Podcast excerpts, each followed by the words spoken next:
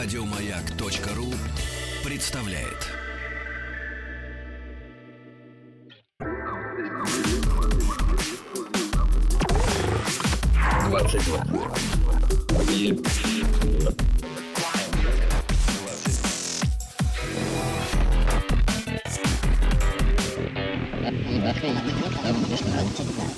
Объект 22. 22. Объект 22. Ну, что называется, к истокам. Это «Объект-22», я Евгений Стаховский, и очередная серия из э, цикла по истории философии, где мы то и дело обращаемся к тем или иным представителям этого славного мира, а то и к большим серьезным школам, учениям, э, как-то своеобразно, конечно, влиявшим и влияющим на э, всю историю и на развитие человечества. И здесь уже Юрий Анатольевич Шичалин, доктор философских наук, профессор, директор греко-латинского кабинета. Юрий Анатольевич, здравствуйте. Добрый вечер. Да, спасибо, что нашли на меня время сегодня. Тем более э, мне вдвойне приятно, потому что, признаюсь, буду вас пытать в хорошем смысле этого слова, говоря об одном из моих самых любимых персонажей в мировой истории вообще, а уж в истории, наверное, науки и философии в частности. И сегодня действительно практически к истокам, потому что есть предложение отправиться в очень давнее время с точки зрения науки в том числе, поскольку речь пойдет о Пифагоре, о том великом человеке, который подарил нам множество, ну, во-первых, математических э, историй, о которых мы все знаем, да, э, Да, конечно. теорему Пифагора, уж я думаю, о ней слышал каждый. Ну и помимо этого соз- человек, создавший практически практически религиозное учение или школу, или бог знает что еще. В общем, человек, который крайне интересен, видимо, и сам по себе. Отсюда первый вопрос. Мы вообще много о нем знаем? И если знаем, то откуда, из каких источников? Вот и самый первый законный и правильный вопрос. Потому что прежде чем говорить о Пифагоре, нужно отдать себе отчет в том, что мы о нем знаем с одной стороны очень много, с другой стороны мы почти не можем контролировать эти источники и предположить, насколько они достоверны. Для нас нашли довольно подробно изложенные и учения Пифагора, и его жизнеописания от Диогена Лаэртия, от Порфирия и от Ямвлиха. То есть это время по Рождестве Христовом, соответственно, третий, начало IV века. Тогда как Пифагор, давайте напомним, это шестой, Шестой. и умер он 490 год до Да, новой да, эры. это именно Мгм. так. И судя по вот этим дошедшим источникам, Пифагор был невероятно интересной и невероятно влиятельной фигурой. Но когда мы начинаем смотреть, что они излагают, мы видим, что они и сами сплошь рядом путаются в предшествующих источниках и не, не отчетливо об этом говорят, и иногда сами себе противоречат. И становится совершенно ясно, что это невероятная, фантастическая, авторитетная фигура, но тем не менее дошла каким-то странным образом с э, мифами, сказаниями, с тем, что никак не подлежит рациональной достоверной проверке. А То есть Пифагор стал фигурой такой мистической, мифологической уже тогда, то есть довольно давно. Ну, конечно, Мгм. давно. Но он стал еще раньше такой фигурой. Дело в том, что когда мы посмотрим на вот это время от рождения Пифагора до завершения языческой античности, то есть до пятого, даже шестого века, последняя школа языческая, платоновская, завершилась в 529 году, как всем памятно, будучи закрыта, была закрыта императором Юстинианом. И да, все это время от шестого века до, шестого, по- до Рождества Христова, по шестой век, по Рождестве Христову, все это время Пифагор звучит, и он присутствует, но иногда он присутствует как некое подводное течение. Вот давайте посмотрим с самого начала шестой век. Э, Совершенно очевидно, что если хотя бы часть того, что рассказывает о Пифагоре, э, это истина, то эта фигура не могла быть незамеченной. Но что мы знаем из самого раннего периода, конец шестого, ру- ну, рубеж шестого, пятого века, что мы о нем знаем? У нас, собственно говоря, два свидетельства о нем всего. Одно свидетельство поэта Ксенофана, который рассказал м, своего рода анекдот, что вот он э, однажды шел и увидел, как Пифагор шел и увидел, как бьют собаку, он попросил перестать ее бить, потому что он услышал голос родного э, друга, близкой души. Вот, то есть это Ксенофан в таком ироническом духе излагает учение об этом психозе, которое действительно было у Пифагора. Второе свидетельство — это свидетельство Гераклита. Его передает Диоген Лаэртий, и он говорит о том, что вот говорят, что Пифагор ничего не писал. Но, с другой стороны, перед нами Гераклит, который буквально криком кричит и говорит, что Пифагор не собирал отовсюду эти сочинения и выдал их за свою мудрость, за свою э, там, какое-то хния, дурное свое искусство, полюматия, многознание и так далее. И этот фрагмент у Гераклита не единственный, потому что он же говорит, что вот, э, вот так он создал свое многознание, но многознание, как известно, ему не научает. Можно продолжить эту цитату, потому что оно не научило, в частности, того же Ксенофана и Пифагора. То есть Гераклит смотрит на это явление как на что-то такое, что совершенно ему не по нутру и не по вкусу. Потому что сам Гераклит, ну, как известно, он был склонен э, и привержен, и привязан к более раннему времени, к эпохе мудрецов. А то время, в котором мы застаем Пифагора, это время торжества ионийской науки. То есть это период VI века, он ведь с разных точек зрения абсолютно замечательный именно в этом смысле, с точки зрения возникновения науки. И То есть мы... взгляда на науку как нечто уже такое самоцельное, да? Ну, ну, наверное, можно сформулировать и так. Я бы это сформулировал вот каким образом. Когда стало ясно, что интеллектуальная деятельность, ее плоды сами по себе чего-то стоят. Угу. Да, это понятно. есть, ну, например, Гесиод писал «Труды и дни». Он писал о том, когда нужно высевать хлеб, когда нужно собирать урожай, как нужно вести себя дома и так далее. Я думаю, что ему в голову не приходило считать это какой-то чем-то таким специфическим, обязательным, что само по себе драгоценно, ну, например, так же хотя бы как поэзия. Поэзия завоевала свое место в числе плодов интеллектуальной деятельности, которые драгоценны сами по себе. С наукой это произошло вот как раз в середине, примерно в середине шестого века, когда появилось истори- словечко, которое мы все знаем на самом деле, история то, что потом стало историей. Но изначальный смысл этого слова либо установление неких фактов, либо усмотрение неких фактов. И вот в этот момент началось, во-первых, невероятно бурное собирание сведений и фиксация их. Это было замечательное время еще и потому, что в этот момент в Греции, ну, с, начала, уже с начала VI века, э, начинают регулярно поступать из Египта папирус, и появляются первые письменные сочинения, прозаические. Ну, опять-таки, этот факт известный, но все-таки я на него всегда обращаю внимание. У греков в течение уже нескольких веков была поэзия, причем поэзия фиксированная, письменная, но у них не было прозы. Прозы писать было очень сложно. Когда Салону нужно было написать законы, в том же начале того же VI века, то он хотел написать их в стихах.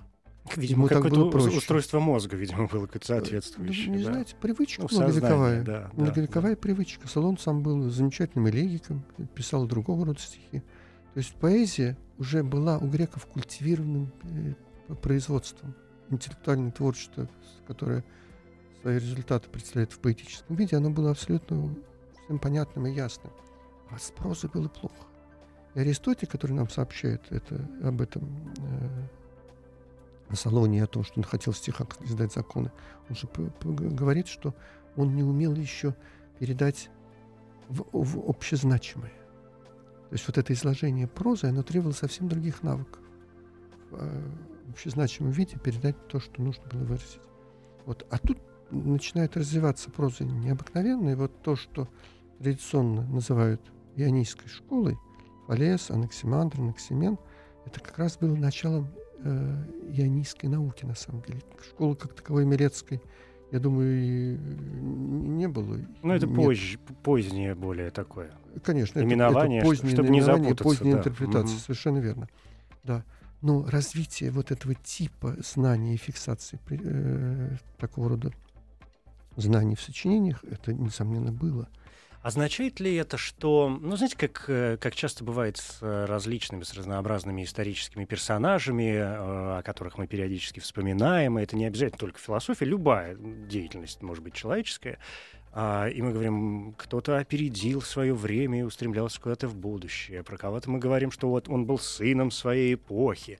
Означает ли это, возвращаясь к Пифагору, э, про кого-то говорим, он попал в нужное время, в нужное место? Означает ли это, что говоря о Пифагоре, мы говорим, что Пифагор был в общем, э, ну, такое действительно дитя своей эпохи. Он, это был человек, который для того времени был фигурой, которого должна была породить эта эпоха. Совершенно верно. Но теперь давайте попробуем выяснить, в каком смысле он оказался такой фигурой. Мне очень нравится, извините, пожалуйста, сейчас мы перед тем, как пойдем выяснять, я вспомнил, мне очень нравится, конечно, как, э, говоря о происхождении, например, Пифагора, которое да, тоже всевозможными мифами э, было как-то обернуто. Мне очень нравится, как э, написал Рассел об этом, о его происхождении. Да, вы, конечно, помните это. Он говорит, некоторые полагают, что э, Пифагор был сыном состоятельного гражданина по имени Мнисарх, а другие считают, что он был сыном бога Аполлона. Пусть читатель сам выбирает, какая версия ему ближе, да. Да-да, действительно, это одна из таких, один из замечательных да. рассказов о Пифагоре. Угу. Вот нужно сказать, что не одному ему досталась такая честь. Замечательный пифагореец Платон, он тоже по преданию был вот э, такого происхождения божественного, Аполлонова и так далее. Дело в том, что пифагорейцы служили Аполлону. Аполлон их специально опекал. Был культ, конечно. И не случайно именно с Пифагором связано вот это имя Аполлона, ну и, разумеется, мус, потому что девять мус опекали школу. А Пифагор создал ну, скажем, не, может быть, не в собственном смысле, но прообраз первой философской школы. Все-таки. И вот в каком смысле он был действительно необходимым для этой эпохи, это как раз э, вот нужно сейчас, по-моему, отчетливо ясно понять. Дело в том, что вот тот самый ионийский рационализм, ионийская наука, которая стремилась объяснить весь мир и записать тут же все, изложить всем, угу. она стала чрезвычайно заносчивой. Мы всегда сталкиваемся с этим явлением. Стоит только каким-то нашим рациональным способностям дать волю, они тут же забывают о том, что вообще говоря есть другие способности, и что ни один человек с его разумом существует на Земле. И вот тут произошло то же самое. Потому что если мы читаем, э, например, Екатея Милецкого, представитель той же ионистской истории, то он говорит, я буду излагать это так, как мне кажется истинным, потому что сказания древних смехотворны. Если мы читаем того же Гераклита, Гераклит говорит, несмотря на то, что эта моя речь существует, люди всегда остаются незнающими. То есть вот этот разум, рассудок, который горд своими уже достижениями, он начинает забывать о предшествующей традиции. В частности, тот же Гераклит, он считает, что бессмысленно почитать э, Гомера, Гесиода, что это ушло, их время ушло, что Гомер не знал самых элементарных вещей – и что Гесиод не знал различия, он пишет о трудах и днях, между днем и э, ночью, и не знал, что они одно, и так далее, и так далее. То есть вот этот рационализм торжествующий, еще бы немножко, и он грозил обернуться тем, что мы, греки, потеряли бы традицию. Ну, этого, конечно, на самом деле никогда бы не произошло, но фигурой, которая обозначила этот перелом, нам нельзя, развивая рациональное учение – рациональное постижение, рациональное владение миром, нам нельзя забывать о предшествующей традиции. И вот этой фигурой оказался Пифагор. То есть Пифагор... Который, помимо... с одной стороны, являлся продолжателем вот этих Совершенно традиционных верно. моментов и культурных, да, наверное, да. и интеллектуальных ценностей. С другой стороны, человек, который а, пытался их перевести на какую-то новую почву. То есть вы же говорите о легком таком правильном сломе, да, с, связанном с его фигурой. Да, и слом состоял в том, что необходимо вернуться к тому, что грозило уйти под влиянием интеллектуальной активности ионийцев. То есть нам нельзя отвергать Гомера, потому что Гомер — это божественный поэт. Он, разумеется, излагал вещи, которые были прекрасны, и, которые неизвестны современнику, но все, что сейчас есть в современности, оно было прекрасно известно Гомеру. Его только нужно уметь правильно толковать. И вот это возвращение Гомеру и стремление вернуть его э, поэмам актуальность, но привело к появлению аллегорического метода толкования. И тогда мы начинаем узнавать, что, ну, подумаешь, ионийцы узнали, что есть воздух, вода и так далее. Так Гомер это давно знал, по той простой причине, что он просто их называл по-другому. Он говорил об огне, называя так огонь Гефестом, или он говорил о воздухе, называя его Герой и так далее. То есть Пифагор и его окружение, и вот эта тенденция, которая с ним связана, они привели к очень важному и правильному и на самом деле в разный культурный период всегда возникающему моменту. Необходимо вернуться к своим истокам и найти поле в современности, в котором они будут восприняты и сохранены. И вот Пифагор это сделал. И это ему, конечно, удалось сделать, э, потому что у него была такая замечательная организация, исключительная и первая в своем роде. Это так называемая пифагорическая школа. Мы, тем не менее, говорим, что она так называемая, потому что мы, нам трудно представить ее характер, хотя а что это? Это были ученики, последователи, коллеги? Или что это приблизительно могло собой представлять? Конечно, это прежде всего ученики. Ну, например, как Порфирий излагает, что Пифагор, конечно, совершал образовательное путешествие. Он везде путешествовал, со всеми знакомился, у всех все узнавал. В Египте очень долгое время был. Все э, египетские тайны жреческие, благодаря тому, что он был идеальным учеником, он сумел постичь. И когда он вернулся к себе на Самос, он организовал школу. То есть сегодня мы бы назвали его энциклопедистом. Да, конечно, конечно, именно так. Но, собственно, это имеет в виду и Гераклит. Угу. Когда он говорит, что Пифагор собирает это всюду сочинения и из них составляет свою мудрость, это так. Вот. Значит, тот же Диоген, если я правильно помню, который говорит, что э, вот э, одни считают, что он ничего не писал, другие считают, что он, наоборот, он собирал бездну сочинений выдавал из-за своей мудрости. Он же говорит о том, что ему, вероятно, принадлежало несколько сочинений. Эти сочинения что он и о воспитании, писал, да? и о государстве, и о природе. Угу. Ну, то есть то основные вот темы. Основные темы, основные темы, да. И э, это очень важная вещь. Почему? Потому что мы не можем представить себе Пифагора, как бы мы скептически не относились э, источникам о нем и к поздним, к позднему их характеру, мы не можем его представить без двух вещей. Без того, что он занимался активно политической деятельностью, без того, что он воспитывал э, людей.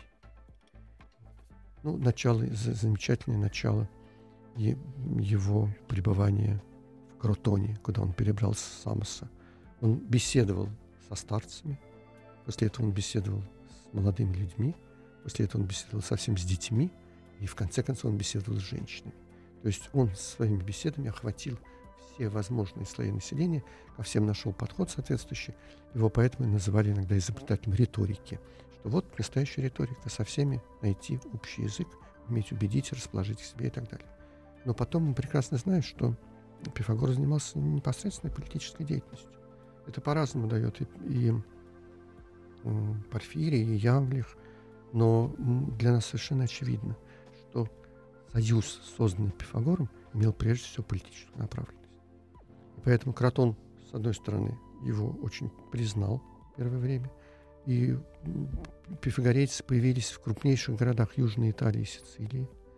Но потом это, это была выз... практически целая организация, да, да своего конечно. рода. Угу. Была, это была организация, причем организация такая не на самом деле не агрессивная. Основной смысл состоял в том, что наши разумные, хорошо воспитанные, образованные люди должны находиться повсюду и быть повсюду представлены. Это Не напоминает нужно... такое культурное студенчество, которое всегда на, ну, в приличных странах на передовой и первым реагирует на все и социальные, может быть, и политические, и экономические проблемы, вызовы, которые э, посылает общество, да, и вообще мир окружающий.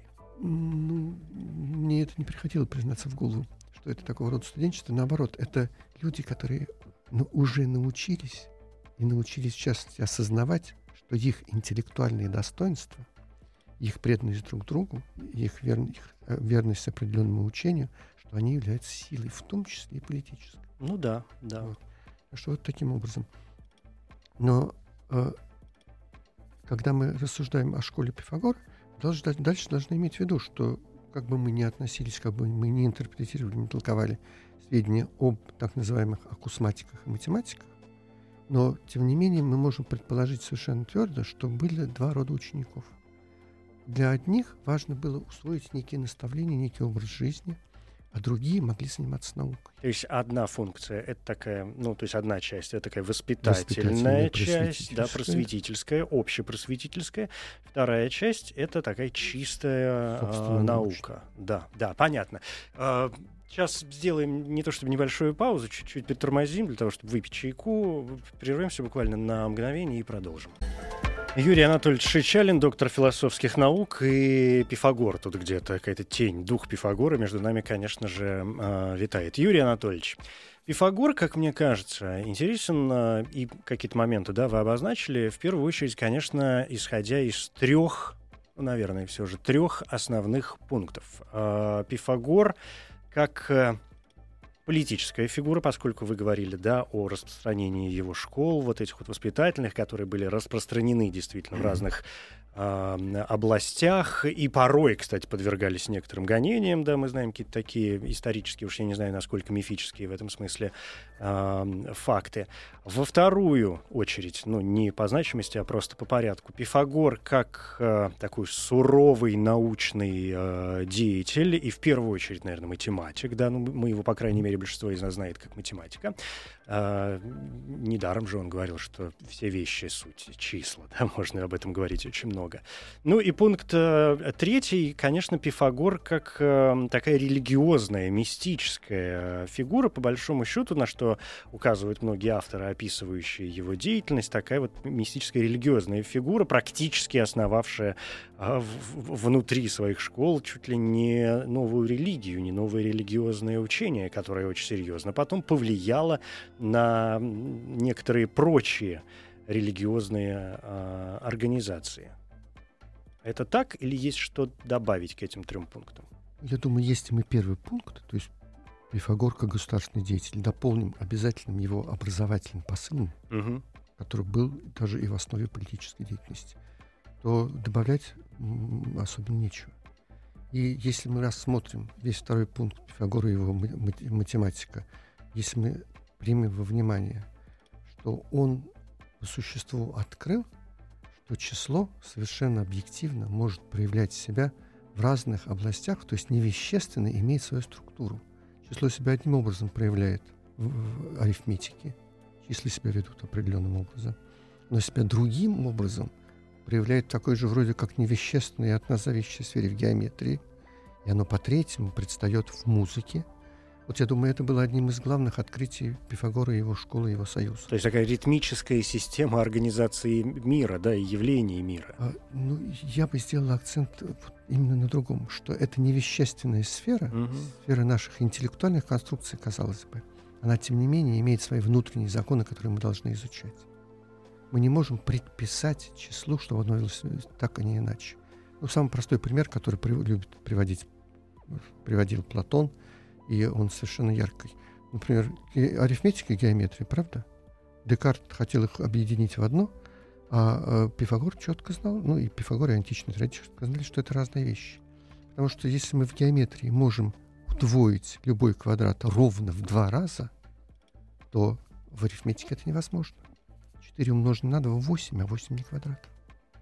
И вот такие простые элементарные вещи, они э, создавали это явное они впервые, можно сказать, создали науку.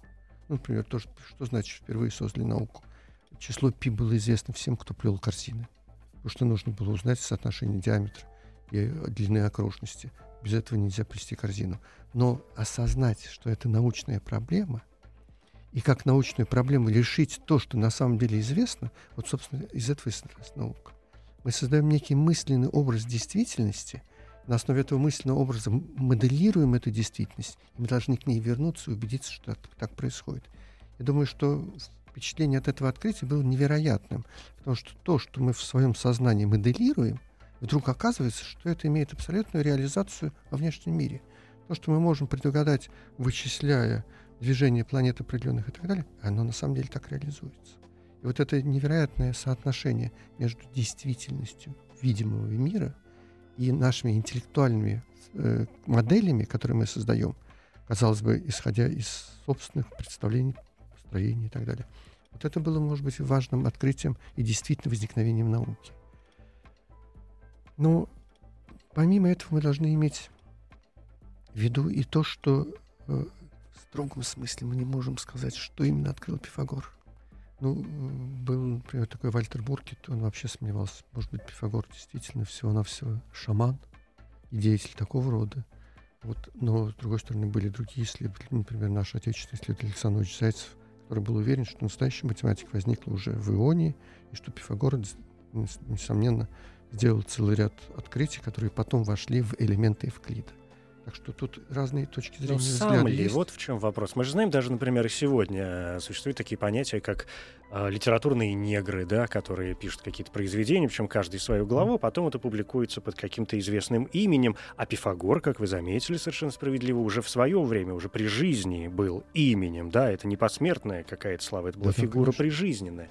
Или мы знаем, например, как, э, скажем, какие-то композиторы, которые сегодня работают для кино, там, и для отечественного, и для голливудского и для какого угодно, имеют вокруг себя целую команду, ну, что называется, подмастерий. А вот те самые подмастерья, ну, а в средние века, да, приличный человек, неважно, что он делает, столы, духи или шьет платье. У него полно служек, которые могут что-то изобретать, а слава-то достается все равно главному, тому, кто на вершине этой пирамиды. И в данном случае, поскольку мы говорим о целой школе, организации, культе, системе, понятно, что на вершине этой системы был Пифагор, поэтому можем ли мы исключать, что все, что даже было придумано не им, а какими-то его учениками, помощниками, подмастерьями, вот теми самыми, ну, в конечном итоге приписывалось, конечно, пифагорейству и Пифагору, как, как главе этого, с позволения сказать, ордена целого? Да, ну, конечно, конечно. Еще в античности этот взгляд был достаточно распространен. Считалось, что все, что исходило появлялось интеллектуальные все достижения, которые появлялись в школе, что это сам сказал Пифагор, что это приписывалось ему и так далее. Но это не нужно преувеличивать. И хотя мы не можем точно сказать, что это было так, я думаю, что ситуации негров не было. Mm. Их сначала нужно было научить, и самое главное, нужно было найти таких людей, которые бы согласились работать в этой интеллектуальной сфере. Которая это... тогда была еще совершенно не так развита, как сегодня. Совершенно да, верно. Да. Когда нужно было доказывать, что она угу. вообще имеет она право вообще на нужна, существование. Да, кому-то. Да, совершенно верно. Потому что еще в IV веке, например, даже такой развитой интеллектуал, как и Сократ, он сомневается в том, что математика нужна. Ну, молодые люди забавляются, ну еще да, но зачем им вообще она нужна? Никому не нужна. Вот, так что это было вот, вот таким образом. И, и тем не менее, на это нужно обращать внимание, вы совершенно правы, потому что впервые была создана институция с инфраструктурой. На самом деле наука не может развиваться не только без ученых, но и без тех, кто этих ученых готовит, без учеников, без, то есть вот то, что мы теперь называем инфраструктурой научной. И впервые Основы этого были созданы Пифагором. Ну да, я совершенно же не хочу умолить его достоинств, когда я вспомнил вот об этих э, мнениях, что, может быть, не он сам, а кто-то, кто был рядом, а мы помним это имя. То есть ну, я в любом случае, даже если не он сам, абсолютно точно признаю гениальность этого человека, потому что надо было создать такую тогда систему э, совершенно новую, при которой это бы стало вообще возможным. Ну и потом, вы знаете, мы можем доверять э, его почитателям и последователям. Потому что если в шестом веке, ну или, может быть, э, в начале пятого еще, над ним иронизирует Ксенофан, и, его, так сказать, можно сказать, третирует Гераклит. Э, но мы знаем, что и к его ученикам принадлежал Парменид Великий. Его почитатель был Эмпедокл, от которого сохранились замечательные стихи, восхваляющие Эмпедокла, его, э, Пифагора, его исключительные способности и так далее. Ну и, наконец, мы не будем забывать, что пифагорейцем был Платон это никак не проявляется. Пифагор, то, Платон иной раз спорит с тезисами Пифагора, но уже первое сочинение Пифагора, «Апология Сократа», рисует нам Сократа пифагорейца, который верил в бессмертие души, в загробное существование души, загробные наказания для души. И у Платона есть еще замечательные диалоги, например, Федон, который описывает последний день последние миги жизни Сократа, где рассуждение о, той же самой, о том же самом бессмертии души и рассуждение о загробных наказаниях. О том, что душа ногая сама по себе идет на тот свет, и то, что от ее дурного поведения здесь ее начинают, э, так сказать, отмечать рубцы на душе. Это замечательный образ. Ну, Платон его очень с юмором дает, но тем не менее это совершенно отчетливый образ. Мы от Платона знаем обучение метампсихозе. И о том, что он был достаточно развитым, вот он сообщает, сколько да, в государстве тоже этот миф излагается подробно. Метампсихоз, я ну, поясню, если вдруг кто не знает, речь о переселении душ, душ э, о бесконечном. Да, да о ну, том, ну, что душа может возвращаться на Землю бесконечное количество раз, пока не заслужит уже окончательно там все прощения и окажется в э, райских кущах, какими бы и где бы они ни находились. Да, иногда говорят не метампсихоз, а метамсоматоз, угу. потому что душа одна единственная меняет тело. одно тело, другое тело. Тот же Платон говорит, что она может попасть и в тело животного, и в том, что она может сменить разные виды человеческих, так сказать, э, видов деятельности и так далее, и так далее. Вот, вот от Платона мы нигде не слышим, кроме единственного упоминания о том, что он пифагореец. Ну, и, и на самом деле он об этом не говорит и в государстве. Но там есть такое замечательное упоминание. Он говорит так, э, с, с, он пытается, Платон пытается объяснить, э, чем же хорош Гомер.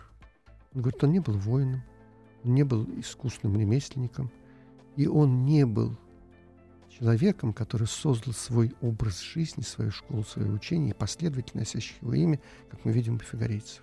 Вот это единственное упоминание о Пифагоре и пифагорейцах у Платона, но, тем не менее, очень значимо. Потому что Платон создает свою школу точно таким же образом. Во-первых, как структуру, которая решает политические задачи. И Платон, прежде всего, политический мыслитель. Во-вторых, эта политика решает средствами воспитания. Это чрезвычайно важная вещь. Ну и с другой стороны, тому же Платону принадлежит сочинение Тимей.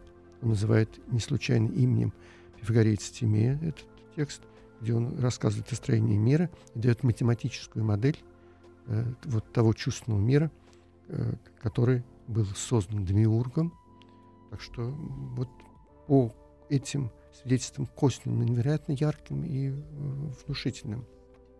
Еще раз говорю, применитым Педокл Платон мы должны Евклид. представить ну, Ев, Евклид. Который, ну, в научной части, во всяком случае, очень же, ну, это известные, мне кажется, факты, следовал за пифагорейскими домыслами.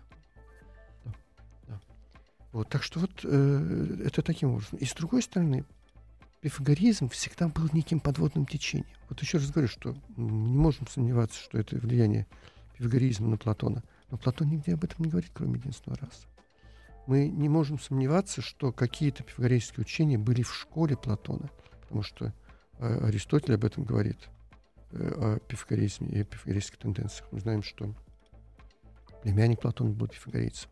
Мы знаем, что когда Платон говорит о пределе беспредельном, о едином и многом, о э, чете и нечте, то э, он имеет в виду пифагорейские противоположности. Но и все, Аристотель да, их перечисляет. Перечисляет. Все Но... эти моменты очень подтверждают как раз, какой значимой фигурой был э, Пифагорой для своего времени.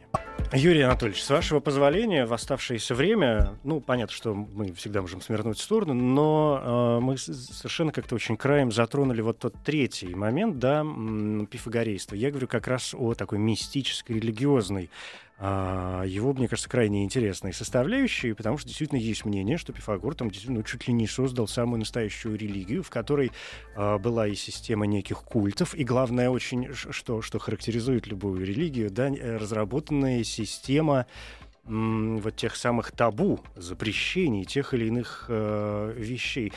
Ну, я не знаю, это известные какие-то моменты, там, свод этих правил, э, причем очень как-то забавно выглядящих с э, нашей сегодняшней точки зрения, где есть правила, например, там, воздерживаться от употребления в пищу бобов, это, наверное, самое известное, да, mm-hmm. не прикасаться к белому петуху, не ворошить огонь э, железом, не откусывать от куска целого хлеба.